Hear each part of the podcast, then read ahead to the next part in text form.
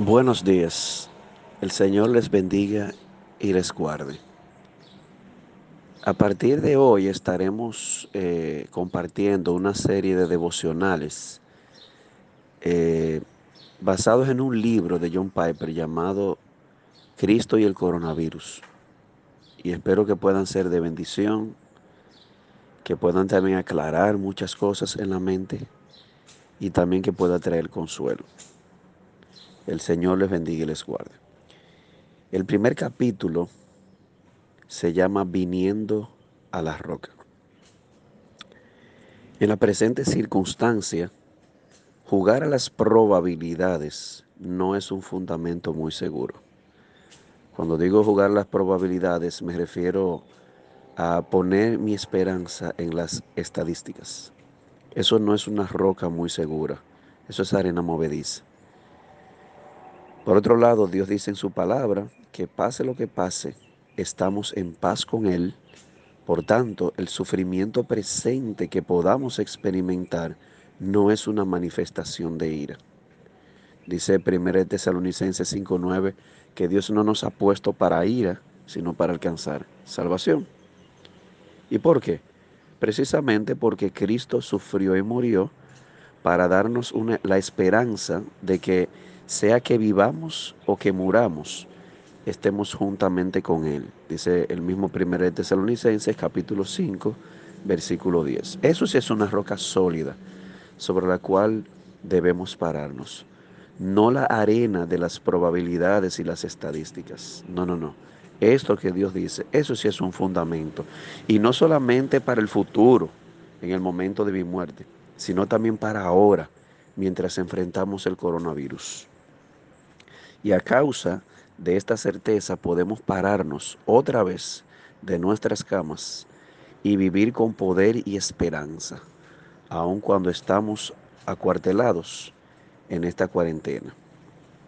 La presente circunstancia es entonces una excelente oportunidad para evaluar dónde estamos parados, en la roca o en la arena. Al final no se trata si nos sentimos bien, al final se trata de si estamos bien. Y eso solamente Dios lo decide. Santiago dice en, en el capítulo 4, versículos 13 al 15, eh, mira vosotros que decís, mañana haremos esto o aquello, iremos a tal ciudad y venderemos. En lugar de lo cual deberíais decir, si el Señor lo permite, haremos esto o aquello. A veces olvidamos, como dice el mismo Santiago, que nuestra vida es como una neblina, que aparece y luego desaparece. El punto aquí es que al final es el Señor quien decide si estamos bien o no. Por tanto, aferrémonos a Él, no a las probabilidades o estadísticas, ni a nuestras sensaciones. Y antes de terminar, quisiera aclarar quién es el autor de este libro. John Piper, que cuando él habla de no aferrarnos a las probabilidades, estamos hablando de un hombre que sabe lo que está diciendo. Porque unos años atrás le fue detectado cáncer. Y las probabilidades, los números le decían que él debió haber estado muerto. Y sin embargo, la fe de este hombre surgió el, día cuando se lo dijeron, definitivamente él lidió con el temor, con el miedo.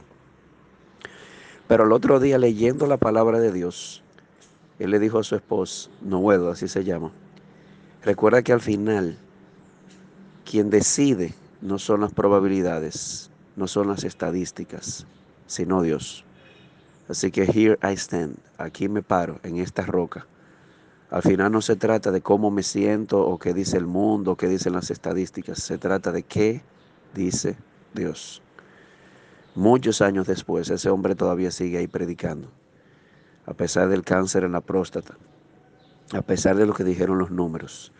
Lo que quiero decir con esto es, no deje de tomar sus medidas, no deje de cuidarse, pero al final, al final, es Dios quien decide. Esa es nuestra roca, no la arena movediza de las probabilidades. Quiere el Señor bendecir su palabra en sus corazones.